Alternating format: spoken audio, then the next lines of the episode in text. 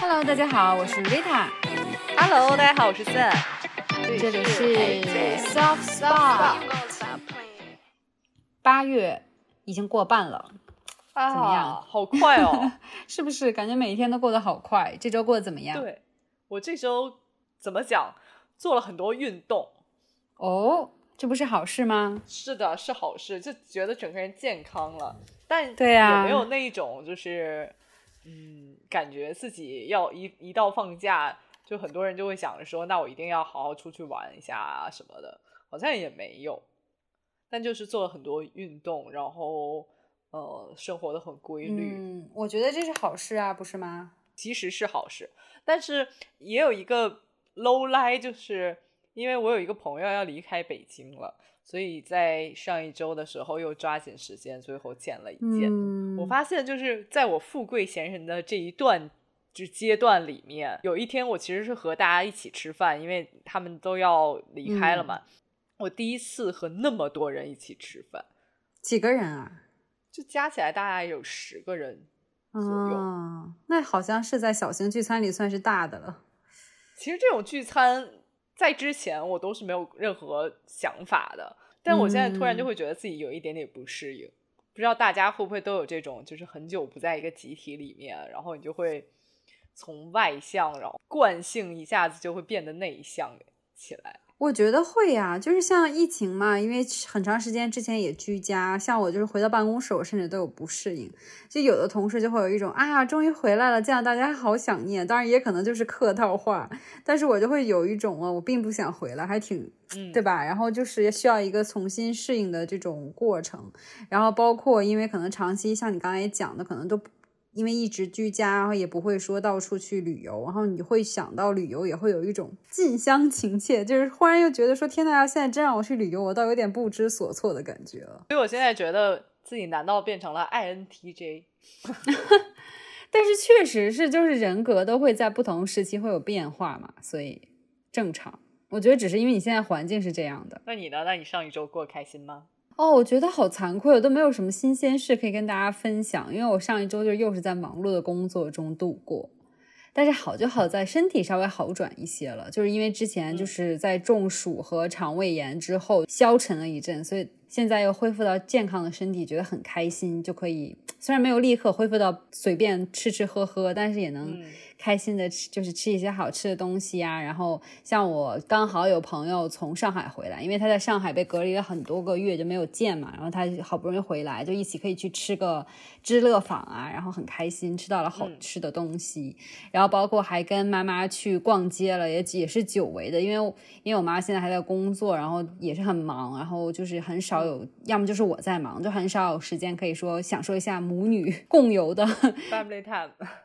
对对对，所以很久违的，就是跟妈妈去逛街了，也蛮开心的。然后一起吃了好吃的杭帮菜。哎，你吃没吃过桂满龙啊？我觉得还蛮好吃的。我听说过。嗯，嗯，就刚开始，其实像如果是我们出去，可能饮食会跟父母那辈会很不一样。像如果我自己去吃的话，我可能会找些川菜馆啊，或者什么西餐、日餐啊、泰国菜这种。但是因为因为是跟我妈妈，然后她是比比较喜欢喝点热汤啊，吃点比较清淡的吃的。所以如果不是因为她，我一般是不会去这种像我没有地域的问题啊，但是就是我确实是不太能吃得惯，就是很太过于清淡或者说是甜的口味，所以其实基本上我很少会去吃，就是比如说江浙菜啊、上海菜这种的。但是因为跟妈妈一起嘛，就去吃了那个桂满龙，哎，意外的真的好好吃，他家的那个龙井虾仁真的好香哦，蘸的那个酱汁就是酸酸甜甜糯糯的虾仁，然后还吃了扬州炒饭，还有大煮干丝，哦天呐，感觉是有点深夜放毒，但是吃的就很开心。对，所以上周对我来说，highlight 就是美食吧。嗯哦，我最近收藏了很多云南菜，等我吃完了跟大家。啊，哎，云南菜也是非常好吃的，而且云南菜我感觉就是什么口味都有，有没有？就如果你喜欢吃辣的人，因为云南也是吃辣的，还有你喜欢吃肉的话，云南的各种肉肉类也很丰富，但是蔬菜也很多，然后也有鱼，然后就是感觉是酸甜苦辣咸的都有，就是你想吃都能吃到，你想吃清淡点，就是米线你也可以很清淡的吃。对，我是不是我觉得下一次有必要请一个云南的朋友来介绍一下啊我觉得要的要的，OK，对的。好，那我们就说到我们这周是 culture 对对。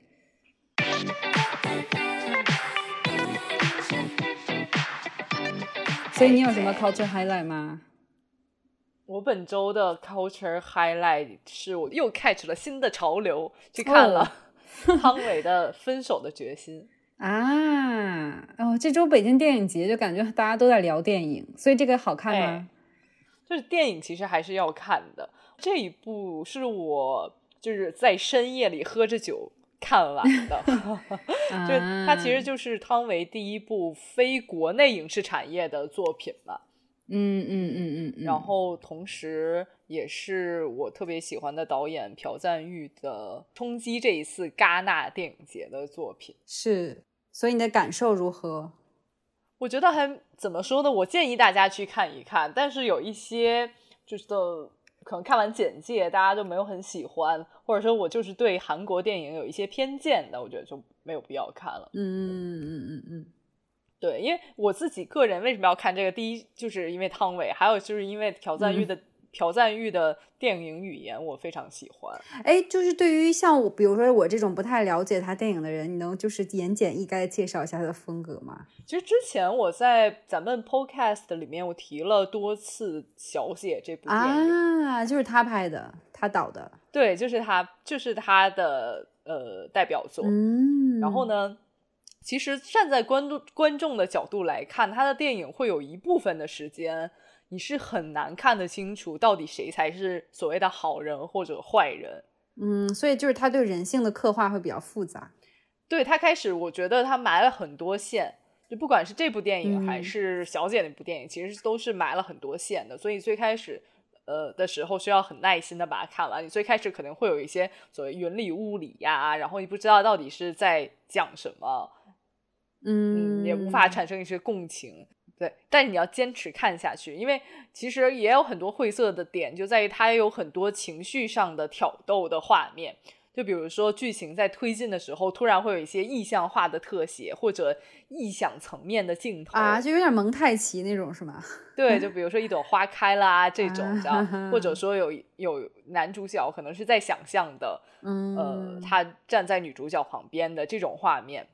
哦，所以就是如果你没有说很聚精会神的看的话，会有点就是 lost，是不是？对，所以其实这个这个是一个挑战，因为观嗯众其实是不断的走在这个灰色地带里面的，啊，了解。然后你看到最后再去回味的时候，可能这种好人和坏人的立场才可以被慢慢的被抽丝剥茧出来，这样子，嗯，嗯，所以我我个人还是蛮喜欢他的这种电影语言，而且画面非常美，嗯，对我刚好想问你他光影画面，的那种画面，嗯。嗯，会有这种很光影的画面，不是那种，不是那种就是特别商业片，就很大白画面的给你的这种。啊，哎，那他的我就想说他的画面色彩上呢，就是会不会是那种很饱和，或者说是那种稍微有点灰调的，就是有很很其实会更偏文艺电影一点，就会有一些，嗯就是比如说，呃，《分手的决心》它会有一个重要要素就是海嘛，所以它会有很多这种海、嗯海的这种颜色，类似这种蓝色调的这种画面，啊，还是蛮还是蛮美的。其实嗯，感觉一是冲击电影节的话，应该就是要就是感觉还是还是可以去看一看的。了解，哦嗯，但是它不是一一部手机电影，就是你没有办法说一边玩着手机一边把它看完，啊，而且它时间蛮长，大概两个多小时，嗯，嗯，需要耐心的看完。汤唯在里面的表现你怎么点评？就是我们我们其实最近总能看到很多观点，就是在说汤唯选择抛弃国内的电影产业，积极投入到韩国发展是非常成功的一步嘛。就我个人其实也是赞同这样说法的，嗯，但是你又不不得不承认，说这条路确实对大多数国内的影视从业者的来说都不是很适用。确实感觉更多人会觉得国内是更大的市场，然后就应该说是聚焦在国内。对，或者很多其实国内的演员也不是第一，汤唯也不是第一个嗯在就是寻求去国外发展的，但是很多嗯、呃人其实只是拍了一部或者拍了两部，然后也没有所谓的就是这么有标签的，就是我要在我只是在国外发展。嗯，确实，不过也因为她嫁给韩国人了嘛，对吧？嗯，其实有有这层关系，不过她还蛮幸运的，就直接通过这部电影去了戛纳嘛。是的，是的，嗯嗯。然后她有点，我觉得她是那种有点跟这部剧的女主角一样，就是都是很疯的女人。我就是会有一种为了达到所想，愿意疯狂的自毁的这种性格。对我，我之前只是有听说过，说他为了就是他就在别人都在磨练演技的时候，他在疯狂练英语口语什么的，这是我听说过的一个他的故事。对，而且包括他当时拍的和梁朝伟的《色戒》，对，也是这也是一个例子吧，就是他其实还是可以。为了某一个目的去做一些就我们看似很疯狂的事情，嗯，确实就在跟其他一些比较其他女演员相比吧，嗯，对，而且她其实，在嫁给韩国导演的时候，也是她事业在一个蛮上升期的地方的时候，高度还是蛮都都还蛮蛮有高度的。所以说回到这部这部剧的女主角，其实她也是这种人，就是她会。极疯狂的一个我们所谓疯女人吧，我就觉得说这部电影的女主角真的是一个疯子一样的，就是女人。我不知道 Rita 小时候有没有看过一部 TVB 剧，其中有一个剧情就是警察在找变态杀人凶手，然后一位警官就说自己在呃学校里课上学过一个鉴别变态杀人狂的问题，就是一个女生在至亲的葬礼上。爱上了一个男人，但是鉴于他是葬礼，所以两个人其实并没有任何交流，也没有留下联系方式。然后这个女生回到家之后，就把他哥杀死了，是为什么？Oh my god！我不想知道，好可怕！因为中元节刚过，我现在对这种就是灵异话题都好害怕。就是当时那个 TVB 剧里就讲说，因为变态杀人狂一般会回答说，他为了再。再一次在葬礼上见到这个男人啊！天哪，好极端，好可怕，全身毛骨悚然。所以我就觉得，其实这个这个故事我没有剧透啊，但是其实这部电影就大概是讲了类似这样一个故事啊，就是这个女这个女女人就是一个很悲凉的女人，然后她为了达到目的，她什么都可以做得到。但是我讲这句，她什么都可以做得到。在我看来是一个褒义的话，嗯，但是这个是那在这个电影里面，他也是一个为了爱情而什么都做得到吗？还是说因为别的原因？嗯，其实我们最后看来是为了爱情，他什么都做得到。OK，嗯，你引起了我的兴趣，我回头去找。我刚想问说你，那你会感兴趣吗？是因为爱情什么都做得到哦。就如果只是单纯说它是一个爱情电影，那我可能就不会感兴趣。但是你讲了刚才那个就是例子之后，我会觉得有点意思。再加上你也刚才讲的对于电影本身的介绍，还有导演的介绍，我就会有感兴趣。OK，所以我觉得我其实还蛮推荐你去看一看。嗯，好的。但不是因为说现在大家都在看这部电影，就是还是一个比较，我觉得是一个比较猎奇的电影。就我是。而且我觉得是非常有日韩风格的故事哦。你这么一说，我忽然觉得有点意思，就是因为日韩拍电影，这种跟我们真的很不一样哎。我觉得，就是他们会 focus 的点、表达的那种方式和情感都真的很不一样。就是你也没有办法一言蔽之，但是就就确实很不一样。尤其他们拍的文艺电影，是的，我觉得就是这种电影，它其实。有吸引力就有吸引力，在它其实关注点在人性的险恶里面，就有一些人性的点是我们每个人都有，但是有一些人就是挖掘出来了，所以他才做了这么疯狂的事情。嗯，有点意思，我回来找来看看。那你呢？那你的 culture highlight 是什么？我的话是这周刚好去看了，就是木下的展览，就是永恒的木下。然后就是木下他的展览之前在上海也有过，然后在北京好像也有过，但是就是那个时候就是不是很全的一个展览，很多是复制品的这种。但是这次真的就是完全是他的，嗯，他的相当于后代的所承担的这个基金会和就是嘉德北京的嘉德艺术中心合作，然后带来了基本上全全部都是原品，就是真的是他的自己的手稿也好啊，或者说。至少是他那个时候，因为他其实画木下这个人，他跟就是我们传统说会去看艺术展览，就是纯搞就是 pure art 的人还是不太一样，因为他是很商业化的一个艺术家。因为大家也知道，就是木下他其实，嗯，不是说就纯做艺术展览啊，或者说绘画的。虽然他是一个绘画出身的人，但是他其实。是通过就是绘画，比如说，其实说白了，他就有点像插画师，他是画海报啊，就是杂志封面呀，或者说是那种书籍设计出道的。然后后来呢，是被就是很有名的法国女演员，就是用作了他自己的一个有点像所有海报的这个设计，专门的，就是相当于就是只雇佣他来给自己设计各种海报，就是因为那时候有很多就是表演啊、话剧啊。舞台剧啊，然后他去画他们的那些海报，然后一下就成名了。所以他相当于是一个做海报或做插画商业的，而就是成名的设设计师。对的，对，有点那个意思。然后，但是我因为之前我对木下的了解，我一直以为他真的就是一个嗯，纯是搞绘画艺术的。所以这次其实让我对他有了更多的了解。然后，而且我觉得他非常有意思，就是他的绘画影响了很多人。就是如果我们看。比如说，早期九十年代、八十八九十年代那些日本漫画，尤其是少女漫画家，其实很多都是跟木下，就像相当于学习木下的一些绘画艺术。就是如果你看木夏，她的风格，就是尤其他擅长画少女，然后把女生画的非常非常之柔美和纤细，然后尤其是她对头发的一些表达，然后还有就是她做画，就是花卉那些设计都非常细致，非常的那种。美柔美，然后你就其实可以从日本那个八九十年代的那个漫画能看到，你记不记得就是那时候小樱啊之类的，或者说就是到后面也是那些动画里面经常会有什么大朵的花开呀，然后女主角出场的时候旁边都有花呀什么的，其实那那就是真的是从就是木下的这个就是设计风格里得来的一些灵感，因为他就是非常擅长画绘，就是绘画少女啊，绘画这些花朵啊，还有一些就是装饰设计的一个人。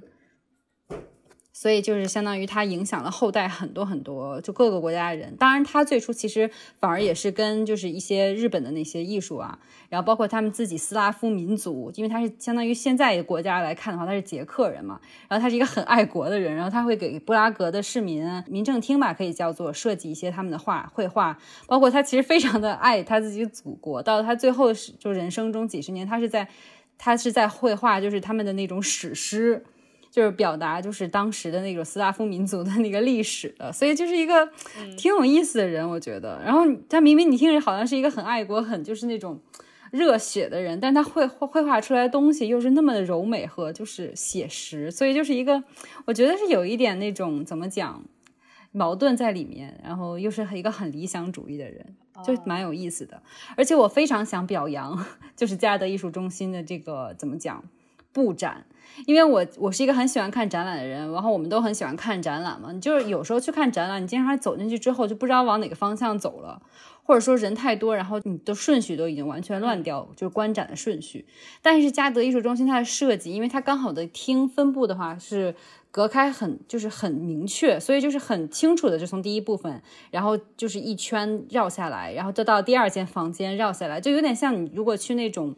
就是以以前的那些古建筑，然后重新装潢成博物馆，那种博物馆就很好参观，因为它基本上就是楼就一间一间一条通道往里走，所以它一间一间，所以它也是这样子的。然后，但是每一间它都又是那种留白和布展很很平衡的放在那里，因为有的地方它比如一间里就放一两个，然后让你也搞不太清楚是怎么回事，要么就是放太多，然后你又会失去整个顺序，但它顺序就搞得非常好，而且就是它的。整个布展的那种逻辑也非常清晰，所以你看下来真的就是就是会非常全面的了解到这个艺术家。然后像我记得我之前也有看那种展览，为了想就是更全面的表达一个艺术家，他会放进太多，就是让你会不知道为什么放在那里的展品。但是这个展览里不会出现，就比如说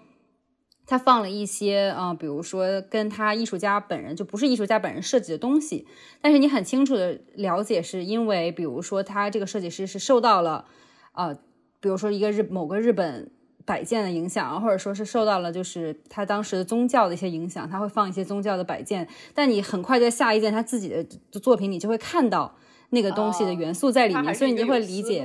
非常有思路引解的。然后，但是也又不会放太多。你知道，也有的展览就一堆的讲解，让你整个人就是信息爆炸，看下来很累。他也不会，他就是用最简洁的语言去介绍这个艺术家和去介绍最重点的展品，所以你就是很清晰的能能去了解这个艺术家，所以我觉得非常有意思。那我想请问，那这个艺术家他会有？就比如说，我们一想到艺术家，都会想说他肯定有一些跌宕起伏的人生，或者有一些风，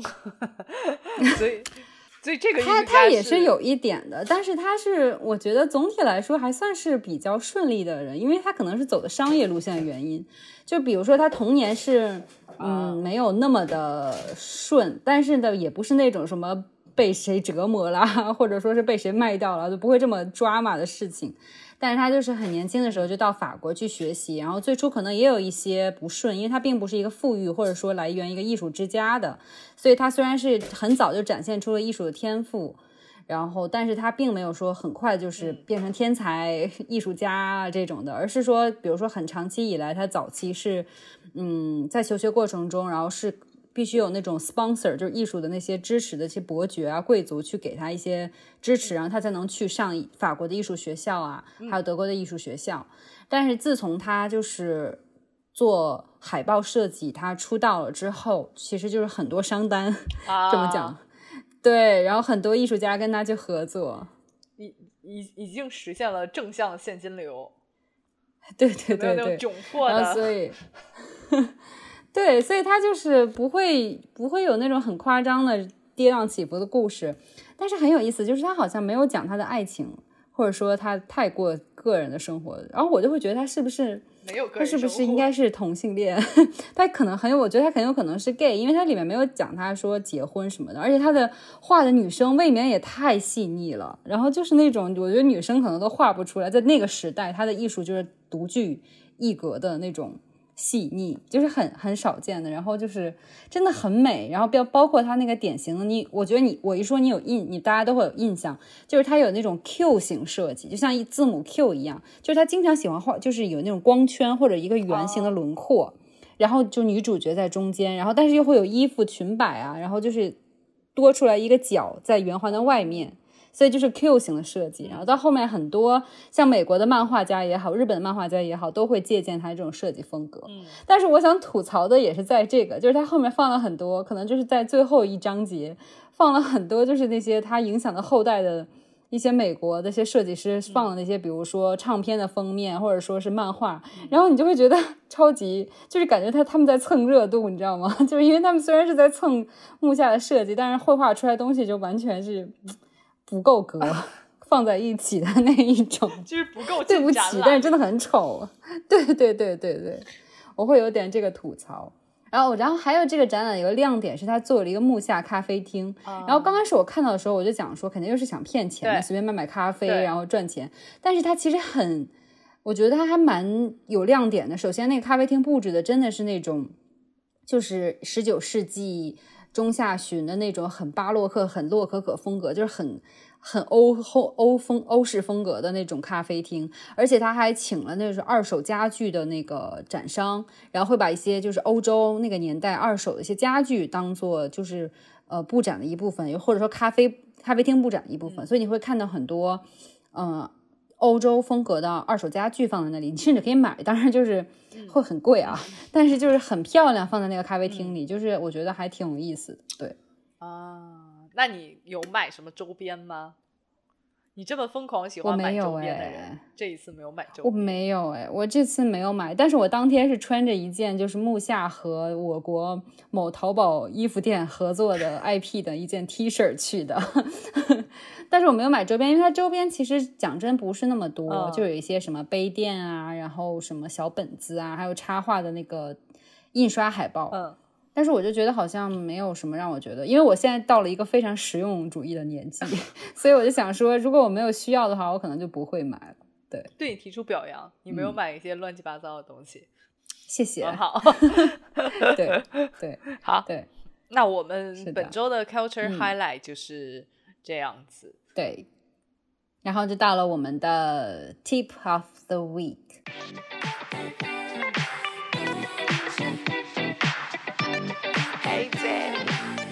然后虽然刚才讲了说，就是到了一个年纪就不会冲动购物或者说实用主义，但是我们这周 tips 其实就想讲一个看似很不实用主义的东西，就是盲盒。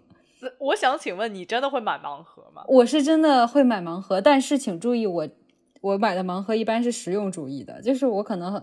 我之前有买过，就是 好满尊一下给自己。对，先满尊一下，就是我买盲盒，我我很喜欢买那个充电线盲盒，就是 它还是跟那些设计师设计出来的产品，但是是做成就是数据线的那种，然后我就觉得又可以体验盲盒的那种快乐，开盲盒的快感。但是呢，我这个盲盒开完之后，就不是只能单单摆在那里，就是我可以用来充电。然后我就买多一多几根，也也也也还是可以用到嘛，在家里放几根，办公室放几根，然后就包包里啊，或者说其他地方放两根。我觉得就是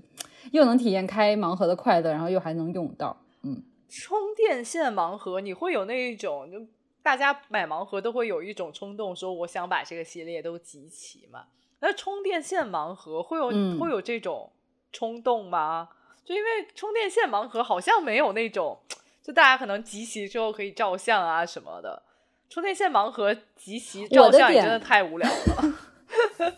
也只是一堆线放在一起。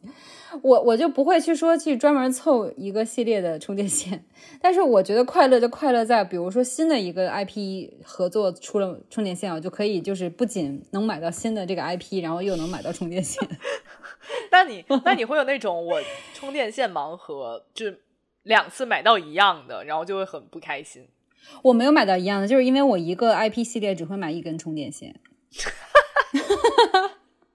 像我我到目前为止啊，我买过就是哈利波特，就是跟 Pop Mart 一块儿，就是泡泡玛特一块儿出的充电线。然后呢，最近就是刚出泡泡玛特刚出了一个系列，我觉得非常非常可爱，叫哈七噗噗。然后是一个就是呃一个幼儿园小男孩的形象，但是他就是整个系列就是讲那个小男孩发生了各种就是很倒霉的日常的时候的反应，就比如说冰激凌掉在地上了，然后哭哭，然后或者说是什么玩滑板然后摔倒了哭哭，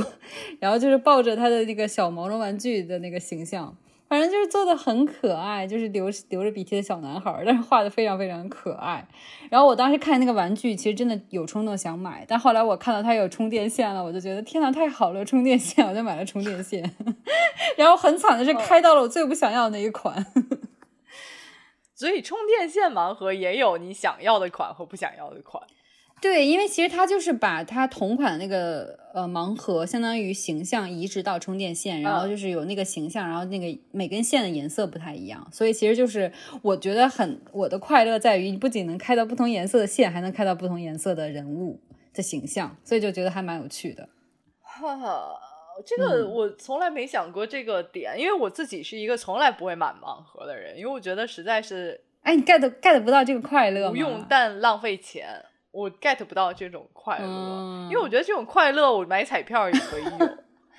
但是你买彩票回家，你也没有办法把纸集合起来拍照啊。如果我有中奖，我就可以把人民币就集起来拍照给大家。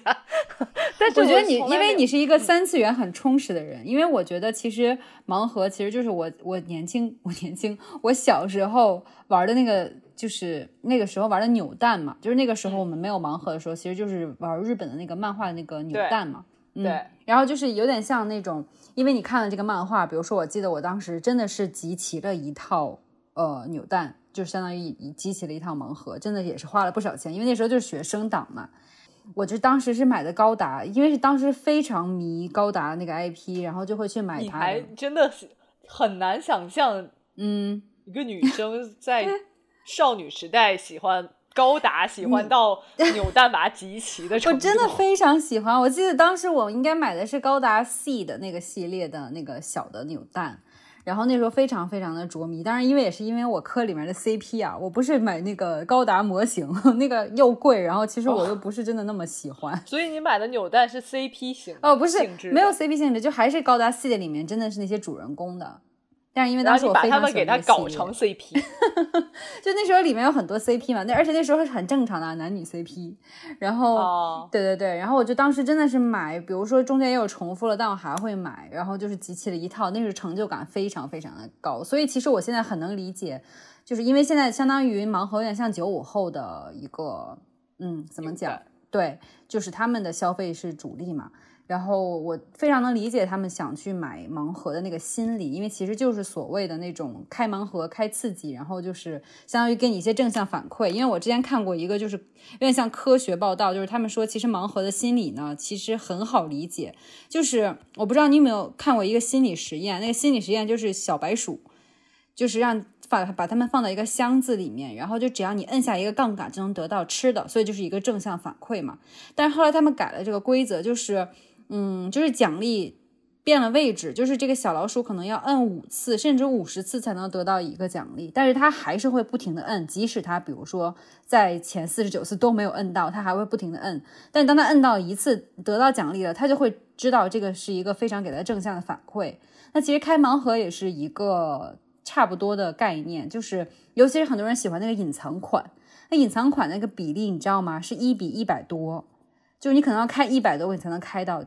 就理论上啊，开到就是隐藏款，所以就是如果你非常喜欢这个 IP，非常喜欢这套设计的话，你真然后你又真的想集齐这一套的话，你真的就会不停的去购买，所以它就是一个这种刺激，然后你就会想去买盲盒、开盲盒。我其实。我可以理解大家都去买，但是我觉得，在于我来说，我可能真的不会，因为我记得我唯一一次买扭蛋是在在日本，然后当时我买的那一套就是自由女神像，自由女神像还能做但是那种，恶恶搞的，恶搞版的，啊就比如说自由女神比基穿比基尼的，或者说自由女 神，嗯自由女神拿一个牌把女神牌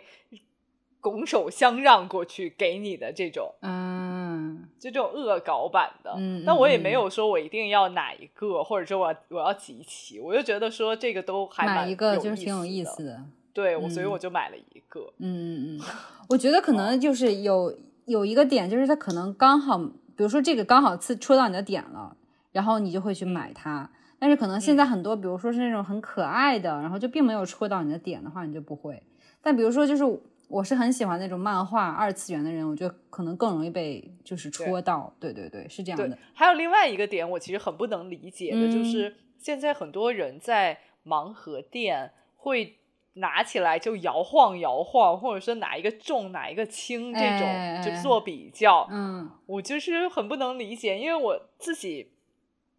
是觉得盲盒这种东西是它它叫盲盒，就是让你快乐就是啊，对对对，是的，对吧？就是你不知道里面你要开出什么东西来，所以你才买的吧。但是你如果你已经有一个非常明确的目标，就我比较想要这一个，嗯。那你就直接单独去买就好了呀，为什么还要开盲盒呢？所以有的人是会到闲鱼上专门去买那个款的，嗯并且有人专门是做这种生意的，就一下买全然后就去卖的。嗯但是我首先我自己觉得啊，好多人在店里，你看到他们摇摇晃晃啊，摸一摸、挤一挤啊，也是那种意思意思，你知道吧？就是他其实也摸不出来个什么东西，但是他至少要搞一搞，就是给自己一种我想得到的那种掌控感。但其实盲盒的快乐就来自于像你说的，就是你未知嘛，就像你开拆别人给你的礼物，对吧？就是你也会很期待说，哎，这是什么东西？就是那种快乐。所以我是那种绝对会是随便拿一个，嗯，对，但是我我知道有些人确实会摇一摇，但其实那种所谓的盲盒达人，就真能摇出来的人，我觉得是微乎其微的，并且我觉得其实没有太大科学依据，尤其是如果说这个系列的人他的形象没有太大的差别的话，你真的是摇不出什么的呀。对呀、所以我其实就是还蛮觉得这种东西很妙。嗯，是的，对。但我觉得它之所以吸引人，其实就在于这个，就是你又未知，然后你又有一些期待，就是一种，比如说你就想要这一款，然后你在这个过程中，然后就是那种患得患失的心理，你懂，就是多巴胺分泌的那种感觉，所以才会让那么多人去看。而且其实相相对来说是比较低成本的一个正向反馈，因为至少在前几年啊，这几年那些盲盒越来越贵了，但之前盲盒其实也就三四十块。然后你可能就买杯咖啡的钱，所以就是对很多就是人来说是一个好像花小一点钱就能就能体验一个快乐的一个过程，所以其实就是很多人喜欢它也是这个点，好吧？就是那种收藏爱好者，但是你又是没有那么多钱，真的是集邮买金条啊，就是那种，所以它其实是一个低成本的一个收藏的一个过程。像其实现在很多潮玩玩具都非常贵嘛，但是就这盲盒又又挺便宜的，相对来说啊挺便宜的，所以就是很多人就会很喜欢，尤其是年轻人，他本来也没有像那种成人那种其他那些购物的需求或者说压力，那他觉得买这个小东西玩具就还挺快乐的。尤其是跟一些很很有名的、很知名的 IP 合作，像有些人就是非常喜欢《哈利波特》，或者说有些人就是非常喜欢，我不知道迪士尼的一些产品，那他就会去买啊。从小孩子到稍微大人都会买。那你会觉得说，你以后会成为除了买数据线盲盒的其他买其他盲盒的女孩吗？我觉得可能就除非真的是非常戳我的，不然我会因为非常实际的考虑，像我就家里摆不下，我就不会说是对。但是比如说这次那个哈希噗噗，真的差点就让我就是花钱去买了，因为非常非常可爱。但可能我之后会再买一根数据线，但 that's it。对，我希望我希望就是广大的那个盲盒厂商，请大家就是多出一些数据线类实用产品。不要再就是只能买那种摆着的玩具，就让我觉得，哎，但是那天我还看到了一款让我差点想买的是那个九尾狐，就是非常，你可以摆在那个车里或者摆在那个家里拜一拜的那种，就是求神拜佛招财的那种，我觉得这种也不错。哎，但是我我其实会就是想提出另外一个可能性，但比如说那个哈利哈利哈噗噗哈基噗噗哈基噗噗。呃，同时有一台扭蛋机，然后另外有一个有在卖盒卖盲盒，你会选择哪一个？价位一样吗？价位一样。哎，那其实我要想买扭蛋哎，因为扭的一下就是多多了一重就是快乐，就跟摇就跟摇就是双色球一样了，你知道？啊，但对不对？明白。这个我觉得对，如果是扭蛋的话，我其实也会选择扭蛋。是吧？因为扭蛋就像我觉得好像多了一重，就是游戏的那种设计，就是你你是自己好像是操作出了个东西，但盲盒就是你拿起来一个。我觉得他们摇一摇就跟就是扭蛋里在你冲着扭蛋机里看，然后然后想说哎哪个是你想要的，就那种感觉一样啊。那我再提出一个可能性，就比如说我们经常在淘宝也也会能看到那些福袋嘛，所以商家有时候会有些福袋，但你也不知道是什么，你会有那种。开盲盒，哎，我还真的没有买过福袋，还是你会觉得说这些就是商家把它那个，我是我是觉得是卖不出去东西打包了卖而已，而且尤其是网上的话，我就不会想买，就没有那种盲盒店，至少你是即使是摇也好，或者是自己手里拿也好，或者是扭蛋扭一下也好，你没有那个操作，我觉得就没少了一层。所以其实盲盒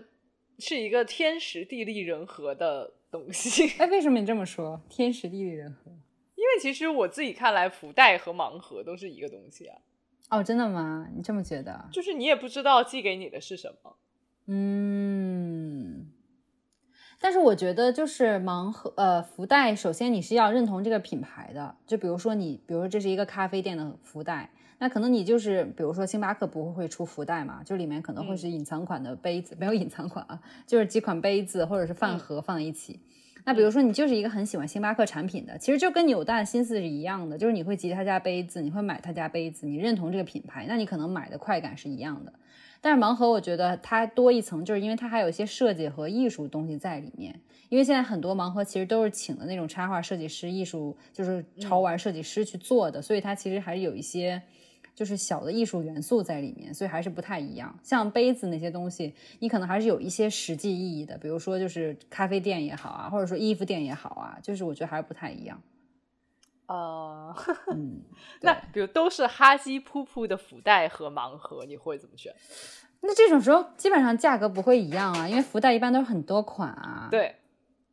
对呀，那我觉得如果我就是想要玩具，我肯定是买盲盒。那如果比如说它的福，因为它这部它不仅出了盲盒，它还出了像手机呃支架、手机手机吊绳、手机壳，还有胸章这种东西。如果它放一个福袋，然后价格不高的话，那我可能会买，因为我是认同它这个 IP 的，就好像我认同一个品牌一样。对，那你还是实用性女孩。对我其实就是到这个年纪吧，就还是实用性女孩。当然我不能说年纪，因为也有很多就是。像三十岁以上，但是又很喜欢潮玩，又是经济实力又在的，因为我知道有些人会杀上万，甚至就是很有钱的人会花几十万买盲盲盒的，对，对，嗯。所以我觉得还是挺有意思的，而且就是你没有发现吗？就泡泡玛特在这种经济条件下，它还是在成长，就是在扩张。我觉得就蛮有意思的，就说明大家就是就是就有点像口红经济，你不觉得吗？就是在我们的就是购买力没有那么强的时候，就是小钱带来的快乐，我们就会选择小钱，而不会说想说去攒着然后买大件。会的，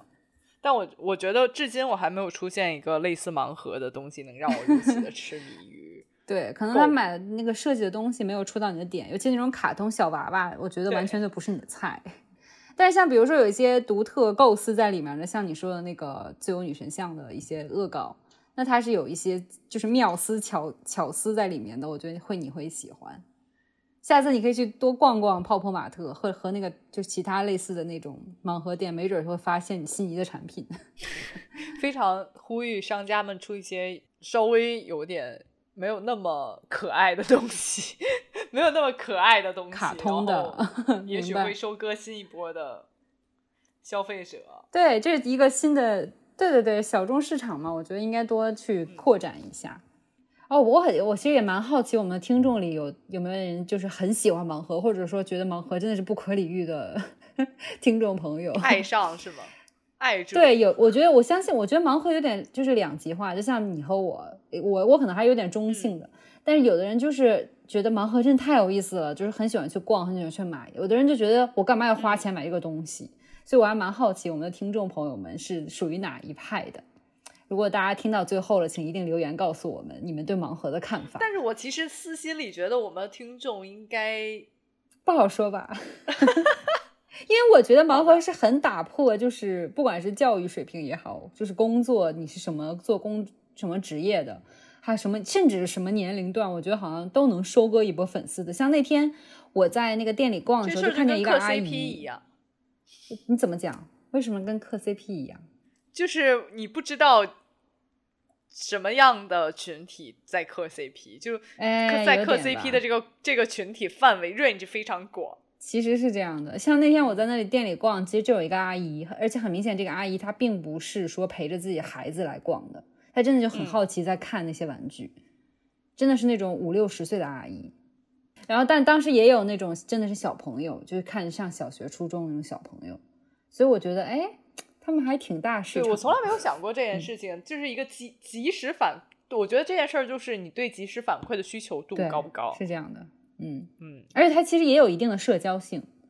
像比如说我当时就是跟朋友一人买了一根数据线，然后我们两人就是约好一起打开那个盒子，然后他就买到了一条我很想要的数据线，然后我就是一开到了一条非常不喜欢的数据线，就有点社交性质在里面的，因为很多时候都是我看也是那种呼朋唤友的，大家一起去那个店，然后去讨论一些 IP 可不可爱呀，想要哪一款啊。啊，自己喜欢哪一款啊？然后大家一起开盲盒，我觉得是有一定社交性的。明白。哎，但是我突然又想，又又想到一个问题，想问你，就是发散一下。那如果比如说你进了一家餐馆或者甜品店，然后它有选项就是盲盒，或者说就是盲，